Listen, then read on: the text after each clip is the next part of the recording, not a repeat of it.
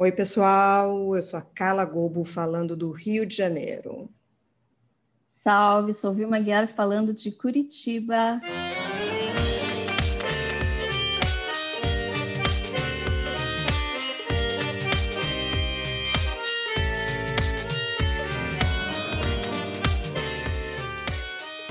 Este é o podcast Mulheres Públicas, da nossa Escola da Política vamos falar do nosso ministro da Economia, Paulo Guedes. Então, gente, vamos comunicar agora para vocês que nós não temos apenas um podcast, nós temos também um dicionário. O dicionário Mulheres Públicas de Figuras Bolsonaristas e Outras Aberrações. No verbete é Paulo preciso, Guedes. É preciso, é preciso dicionário. É, e é um dicionário grande, né? Um dicionário caudaloso. Sim. No verbete do Paulo Guedes, Vilma, por exemplo, a gente tem a seguinte definição: o Chicago Boy, que fez a façanha de ser um posto Ipiranga fake. Ele também pode ser chamado aí, Vilma, como o posto Ipiranga de Taubaté. é, então, a nossa piada interna, né? Exatamente, fazendo companhia para a grávida de Taubaté, para o juiz de Taubaté. Temos aí também o economista de Taubaté, né? que é mesmo.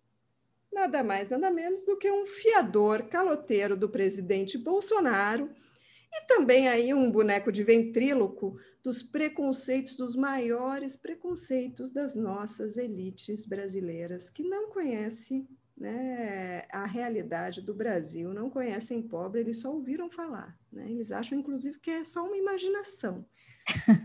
Né? é uma imaginação da esquerda esse negócio, é uma narrativa da esquerda esse negócio de pobre. Sim. Bom, com um currículo desses, bicho, só podia ser mesmo a estrela mais brilhante da constelação de loucos varridos, puxa-sacos inveterados morais e oportunistas de primeira hora, né? Essa fauna uhum. que gravita em torno da alma cebosa que habita a casa de vidro. Aqui entra aquela música de terror, né? A casa de vidro. Bom, para quem não reconheceu aí a referência à casa de vidro, Bom, o cara da casa de vidro, então, é aquele cara que aparece nos diálogos interceptados entre os comparsas do Adriano Nóbrega, aquele miliciano carioca morto na Bahia numa suposta troca de tiros com a polícia baiana, mas cara, trejeito e cheiro de queima de arquivo. Para quem não viu, vá lá no Intercept Brasil, pessoal, vai lá ler que vale a pena essa história. A gente vê por esses diálogos que os bandidos têm intimidade, fazem ligações, chamam o cara da casa de vidro pelo primeiro nome. Eles estão preocupados com um tal Jair. Isso logo depois da morte do Adriano Nóbrega. Ou eles às vezes falam, chamam ele de Jair, ou às vezes chamam ele de o cara que habita a casa de vidro. Nenhuma referência a palácios em Brasília, todos feitos de concreto e vidro, né? Bom. Os caras entendem de arquitetura modernista, hein? pois é. Acho que eles não sabem muito bem o nome dos palácios. Aí fala lá, casa de vidro. É tudo de vidro mesmo, né? Pois é. Olha aí o progresso que fizemos nos últimos anos. Agora você pode procurar as figuras eminentes da República nas páginas policiais dos jornais que tratam da rameiragem dos esquadrões da morte e das milícias. Olha só, Vilma, só fazendo aqui uma parte, né, é, é porque o nosso presidente já falou das, de, e defendeu as milícias no Congresso, que ele elogia miliciano, que ele é amigo de miliciano, que ele é vizinho de miliciano, que ele tem filho que emprega mãe e irmã de miliciano e se chama Jair, né? É, que ele é aí o Jair da Casa de Vidro lá que estão falando, Vilma. Tem é muita, é, tem, tem, tem muita maledicência, tem muita maldade. Muitas ilações, muitas ilações. É, é absurdo. Isso é tudo história inventada aí dos comunistas. Pois é, mas vamos voltar aqui para o Paulo Guedes, já que ele é o tema aqui da nossa conversa de hoje, né? Enfim, o rapaz que fez doutorado com bolsa do CNPq na Universidade de Chicago, ele já foi bolsista do CNPq, gente. Hoje ele pois é, adora é. falar mal das universidades, mas ele já foi bolsista do CNPq. Precisamos rever essa redistribuição de bolsas aí, hein? Olha. Mas ele foi lá nos anos 80 fazer o seu doutorado na Universidade de Chicago, que na época era assim o antro do pensamento ultraliberal dos anos 80, justamente, né, 1980 que depois e depois ele fez uma passagem pelo Chile do general Pinochet, onde aprendeu a admirar os métodos autoritários e sangrentos de um dos ditadores mais cruéis e longevos da América Latina. E voltando para o Brasil, ele fundou alguns bancos, como Pactual, e além de ser sócio de algumas faculdades, o que talvez explique né, a sua pouco seu pouco amor pelas públicas. Pois bem, esse banqueiro de sucesso virou o avalizador do então candidato Jair Bolsonaro. Pois é, Bolsonaro, né, gente, que sabemos que não é flor que se cheira. E quando a gente cheira, a gente sente o cheirinho de pólvora. Isso a gente já sabe fartamente. Né? Ou de podre também. Exatamente. Uma das duas coisas. Ele foi um deputado por 27 anos, que ao longo deste tempo nada mais fez do que declarações esdrúxulas e truculentas como de que a ditadura brasileira matou pouco, devia ter matado uns 30 mil. Agora ele deve estar bastante orgulhoso da façanha dele, inclusive, com a Covid, né?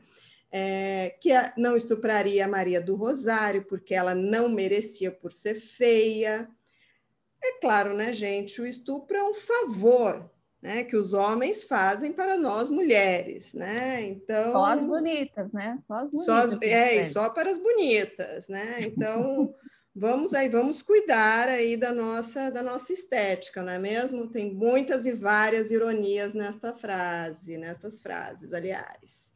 É, que preferiria ter um filho morto do que gay, o político que tinha se notabilizado por ser um profundo e absoluto Zé Ninguém no Congresso, nunca presidiu uma comissão, nunca aprovou uma lei, teve três votos quando se candidatou a presidente da Câmara de Deputados, fez da política um negócio de família, introduzindo nela todos os seus filhos com idade para tal. Né, Falta o Renan, que é muito jovem, né? É, e a menina também, a fraquejada. Exatamente, 04 transão, né? Aquele lá que arrasa na Barra da Tijuca. É, então, é, é isso que nós temos aí, né? Além de defender explicitamente a milícia, a milícia carioca, como a gente já falou, né? ter sido financiado quando havia financiamento de campanha é, pela Taurus para defender o, o, armamento, né, para defender a liberação de armas, etc. e tal. Ah, ele também era aquele que usava a verba de gabinete, não, a verba de habitação para comer gente em Brasília. Ah, é verdade. Ainda, ainda mostrou aí o, o seu lado não apenas carnívoro, como. Como que é mesmo o nome das pessoas que comem carne humana, gente? Canibais. Exato, canibais, tinha esquecido. eu, eu que eu não sou muito ligada na antropologia, né, esqueço, esque, esqueço essas coisas. Se bem é... que ali comer tinha um sentido figurado, né? É verdade. Olha, não tinha entendido, Vilma. Eu estava ah, achando ah, que era canibal. Olha só. Mas veja só, né, gente? A elite deste nosso país A elite votou e apoiou em peso essa figura extraordinária que é o presidente Bolsonaro, né? Porque o posto Ipiranga estava lá, né? O posto Ipiranga estava lá prometendo colocar um freio na boca da cavalgadora. É, detalhe, ele sempre tinha votado em favor de projetos estatais, tá, gente? A pessoa nunca foi liberal, nunca aí curtiu muito essa história aí de neoliberalismo aí, não, tá ok? É, então. Pois é. Vejam só. Como, é, como isso foi possível, então, né? Uhum. Bom, o que a gente pode deduzir de tudo isso é que esse povo todo aí que embarcou na candidatura do Bolsonaro e apertou 17 lá, sabia muito bem na pata de que bicho estava amarrando seu burrico, mas preferiu lavar as próprias patinhas na bacia do suposto verniz de Paulo Guedes. Sim, porque o Paulo Guedes era o Chicago Boy de estimação dos Faria Limers, um banqueiro de sucesso, um defensor da privatização do que restou das estatais brasileiras, um defensor contumaz da redução do gasto público, um admirador do modelo chileno de Estado mínimo. Ou seja, além disso, era um sujeito que arrotava por aí, que leu filósofos e economistas do cânone pelo menos três vezes, porque, enfim, né, o cara é, tem tempo. Só que tá, a... Não a entendeu estante... a primeira vez, leu uma segunda, uma terceira, um estudioso. Exato, e depois jogou todos os livros fora, né? Porque nas estantes, na estante dele que ele filma não tem nem, não tem um, um livrinho para mostrar. Ah, ele, ele lê no, ele lê tudo online, Carlinha. Ah, eu, tá. Entendi. sabendo ele, ele lê tudo no, nesses readers, esqueci como chama, mas enfim. Nos e-book da vida. Que é. Nos, mesmo que naquela época não tivesse, né? É, é que ele é um visionário. Um detalhe, já... um detalhe, não vamos ficar também, né? Aí Esculachando aqui o rapaz, não é Esculachando demais, né? Bom, esse rapaz, então, que injustamente não foi chamado para compor nenhum governo desde a redemocratização, chateado, ele tinha muito a contribuir, né? Isso eu queria ter essa autoestima. Nossa! Muito. Queria ter essa autoestima. Invejo. Hashtag pois é. inveja. É. O Bolsonaro, então, aproveitou a onda e passou a chamar esse rapaz lustrado aí, e ilustrado de posto Ipiranga, o cara que daria todas as respostas a todas as dúvidas o super-ministro que tocaria a economia, a fazenda, o cara que ia domar o Bolsonaro estatista. Bem, não é mesmo? Mas aí, Paulo Guedes, há poucas semanas.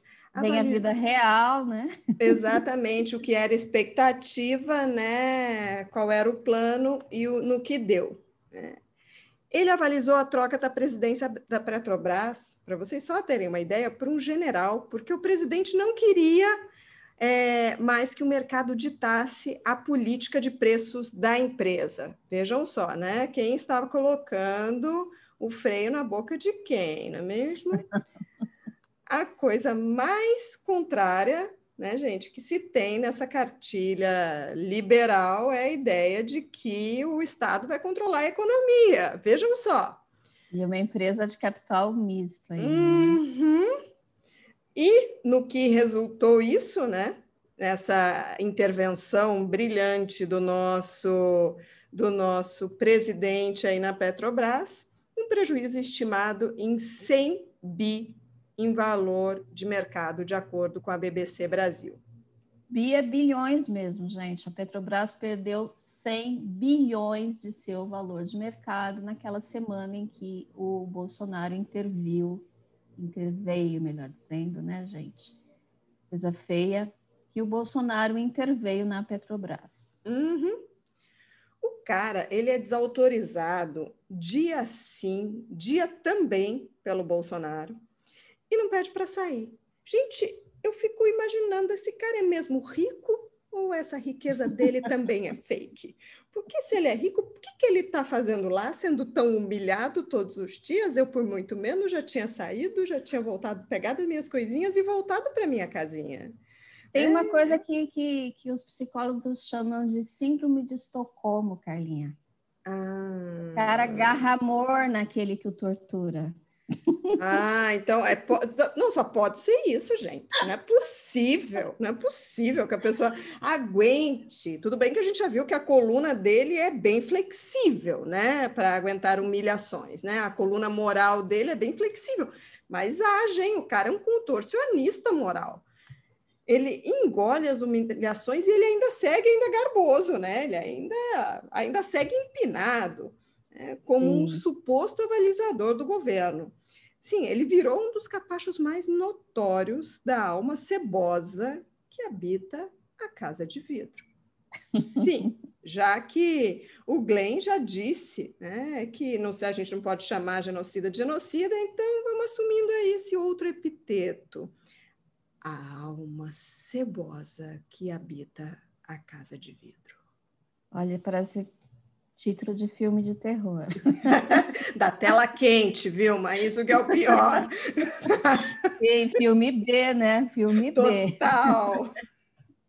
Bom, então fiador é caloteiro, não fia nada. Pelo contrário, se no começo do governo havia certa mística em torno de seu nome, uma ideia de que se ele saísse, o governo cairia, hoje ele é chacota nacional na elite financeira. Ninguém mais acha que o governo depende dele. Pelo contrário, todos estão na torcida pelo diretor do Banco Central, um amiguinho do Paulo Guedes, mas que eles acham que vão entregar alguma coisa que o Paulo Guedes não entrega. O Paulo Guedes, além da síndrome de Estocolmo, deve ter negócios pendentes aí, viu? É melhor a gente ficar esperto. Uhum. Pois é, né? E a, e a gente aqui não pode terminar este episódio sem falar da segunda definição de Paulo Guedes, porque a gente já falou a primeira, mas faltou a segunda, e a segunda é extensa, né? nesse Sim. nosso dicionário Sim. de aberrações. Nosso dicionário é completo. Uhum. Sim, gente, Paulo Guedes, como porta-voz de todos os preconceitos e mesquinharias da elite brasileira, que não são poucos os preconceitos e mesquinharias da nossa elite brasileira, ele fala cada coisa que está atravessada nessa elite, que ela só fala quando está ali rodando a sua tacinha de champanhe ou de vinho, né? Taça de champanhe acho que não roda, eu acho que é só de vinho que a gente fica rodando lá para né, subir os aromas. Né? Então... É, daí, eu já, então daí eu já não tenho tanto conhecimento enólogo assim. Vamos... Eu não sou tão sommelier assim, prefiro ser sommelier da política. Assim. que olha, viu? Que vinhozinho estragado de baixa qualidade essa política brasileira. É, muito, é um campo largo, é uma coisa impressionante. Campo largo é, é uma delícia para nosso vinho de todo dia aí, cara. É um sangue Não de fale mal do produto nacional. Então, gente, né? Essa nossa elite que tem todos esses preconceitos, mas fala ali muito entre eles, né? É, ou, mas não fala em público, né? Geralmente. Não no caso de Paulo Guedes. Esse sim, né? Ele fala em público, ele deixa né, transparecer toda essa. É, to, to, todo todo esse refinamento da nossa elite, né? E é isso, toda essa inteligência, perspicácia e refinamento da nossa elite. É sobre isso que a gente vai falar agora um pouco, né? Desse verniz tão emporcalhado quanto a sujeira que ele pretensamente pretendia esconder, né? Pois é, vamos fazer aqui uma pequena listinha de suas frases e olha que a gente está escolhendo apenas as que tiveram mais repercussão. São pérolas, são pérolas do que vai na cabeça do Paulo Guedes e dos seus coleguinhas. Vou começar aqui pela última, a mais recente. Naquela em que ele disse que o FIES financiou a faculdade do filho do porteiro que tirou zero no vestibular. E não mostra, não mostra evidências, né, gente? Isso que eu gosto desse pessoal, né? Porque eles só falam, eles não precisam provar nada, né? Pois é, no mesmo evento, não satisfeito com isso, ele ainda disse que o chinês inventou o vírus, falando da Covid-19, mas a vacina dele, do chinês, é menos efetiva que a do americano. Olha só, no mesmo evento, no mesmo dia, ele sai com uma xenofobia básica, né? Isso considerando que ele é o ministro da Economia, uhum. contra o nosso maior parceiro comercial, e aí, de quebra, ainda revela o preconceito contra os filhos da classe trabalhadora que chegaram à universidade, né? Tentando desqualificá-los aí com essa nota zero. Uhum. Outro preconceito, dessa vez de gênero e também etário, foi quando diz que a Brigitte Macron era feia mesmo, reforçando a declaração de Bolsonaro contra a esposa do presidente francês, que é mais velha do que o marido. É, isso foi, além de tudo, né, assim, uma finesse diplomática, né? Sim. Vamos, vamos é um pessoal atacar, muito elegante.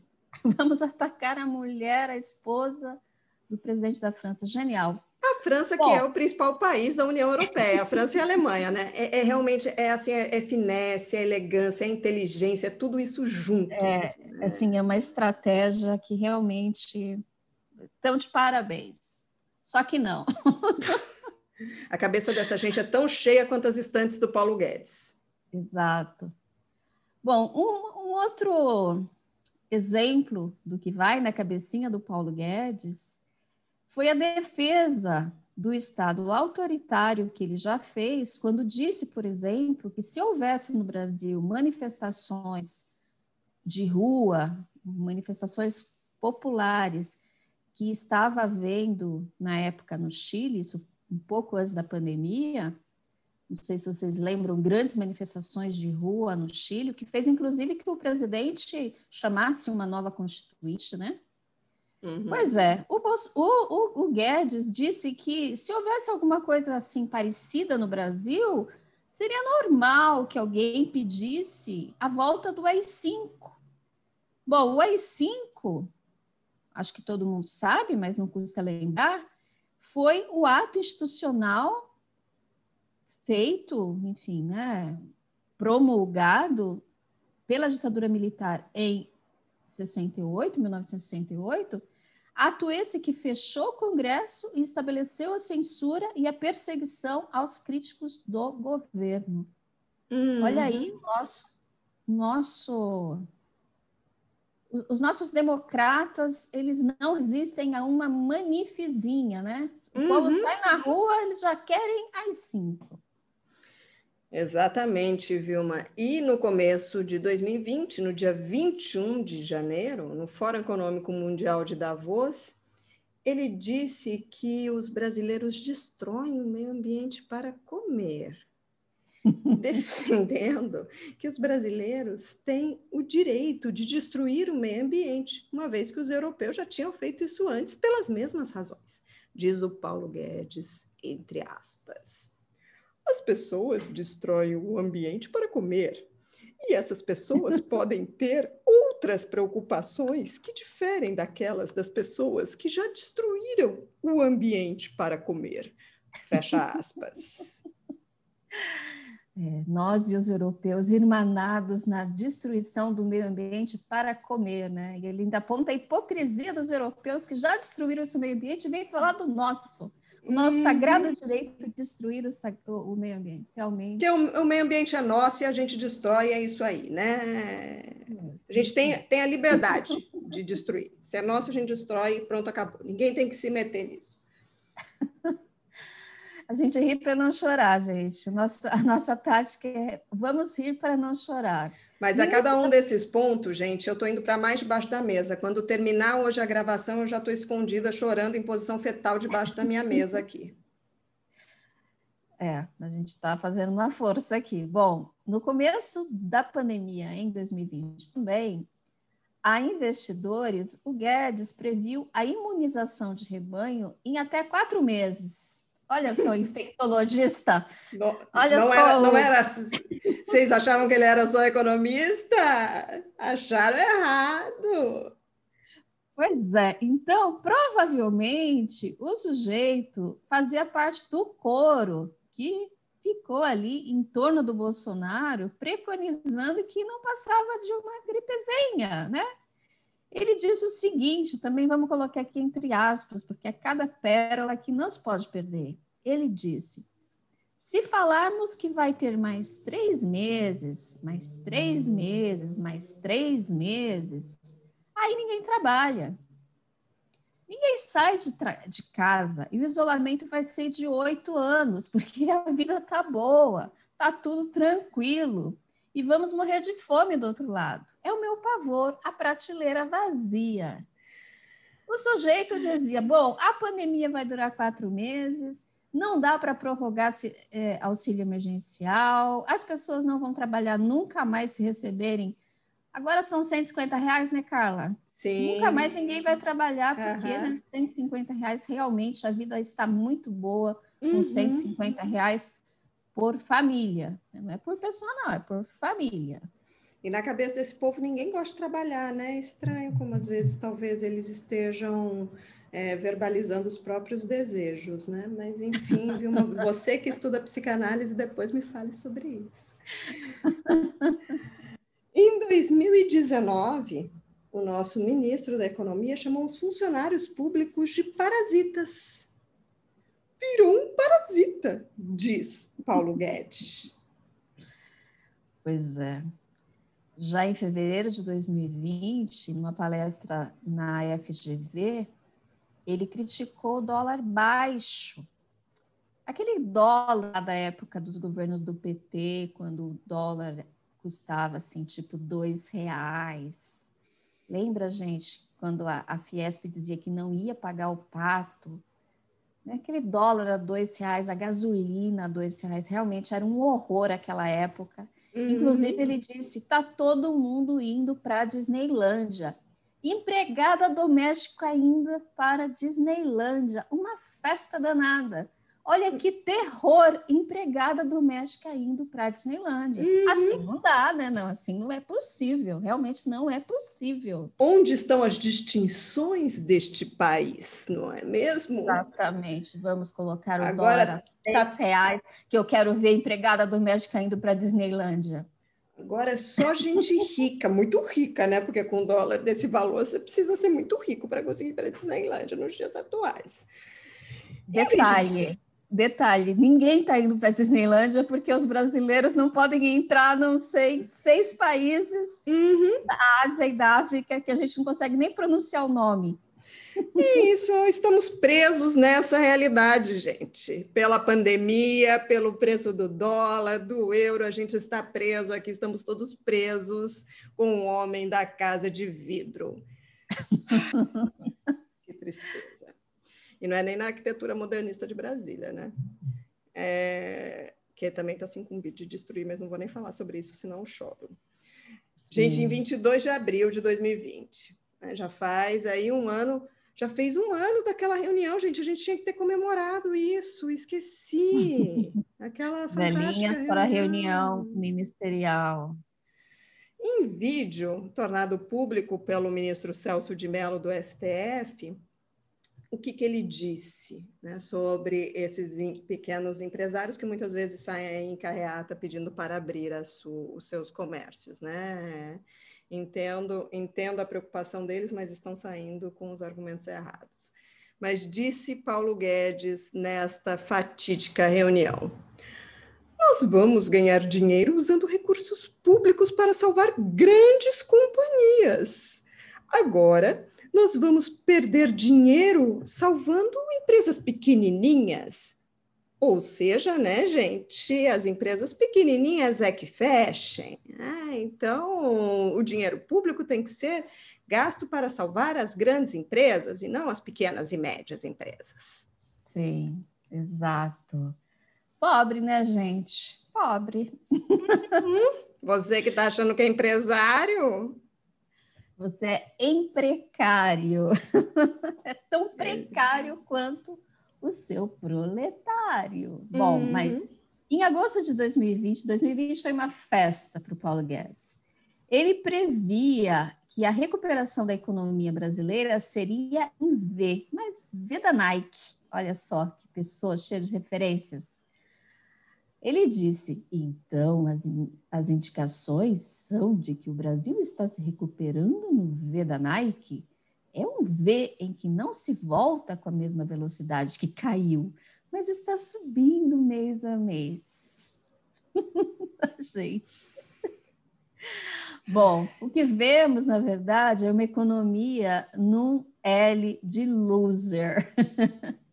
Entende tanto de economia o Paulo Guedes quanto eu de astronomia. É, em dia 27 de abril de 2021, agora há poucos dias atrás, em reunião do Conselho de Saúde Suplementar, disse o nosso economista de Taubaté todo mundo que viver 100, 120, quer viver né, 100, 120, 130 anos, todo mundo vai procurar serviço público de saúde e não há capacidade instalada no setor público para isso, vai ser impossível. Então vejam, né, gente? É, eu que fazia no começo do semestre a brincadeira com os meus alunos de que agora todo mundo quer viver 100, 120 anos. O Paulo Guedes me escutou, inclusive, né?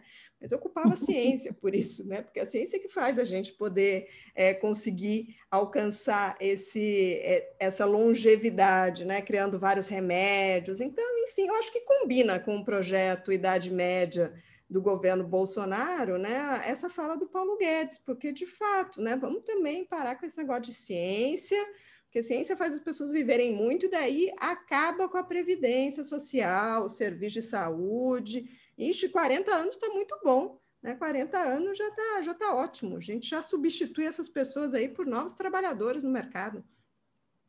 Então, é melhor, melhor que as pessoas morram logo, né? Ficar uhum. envelhecendo só para dar despesa. Parar com esse negócio de longevidade. Exato. Bom, né? Um resumo da ópera aqui. O Guedes está na praça há 40 anos. Todo mundo que apostou nele para ancorar o governo Bolsonaro sabia de quem se trata.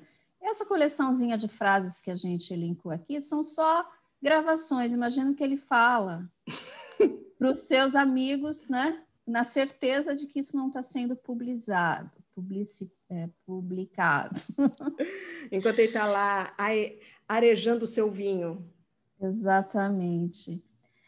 Essas coisas todas que ele fala podem ser novidade para nós, simples mortais, que não privamos nunca, não tínhamos privado da companhia de excelsa figura, não é verdade? Mas não para quem convivia com ele há décadas, como é o caso do povo aí do mercado financeiro que o apoiou muito fortemente, cerrou fileiras em torno dele do Bolsonaro. E essa gente aí apostou que isso, né, que essa barbaridade de figura é que ia melhorar o Bolsonaro. Hum. Então, tirem aí as suas conclusões. Uhum. A gente aqui cansou, nossa beleza está exausta de tanta barbaridade. É, este é o nosso país.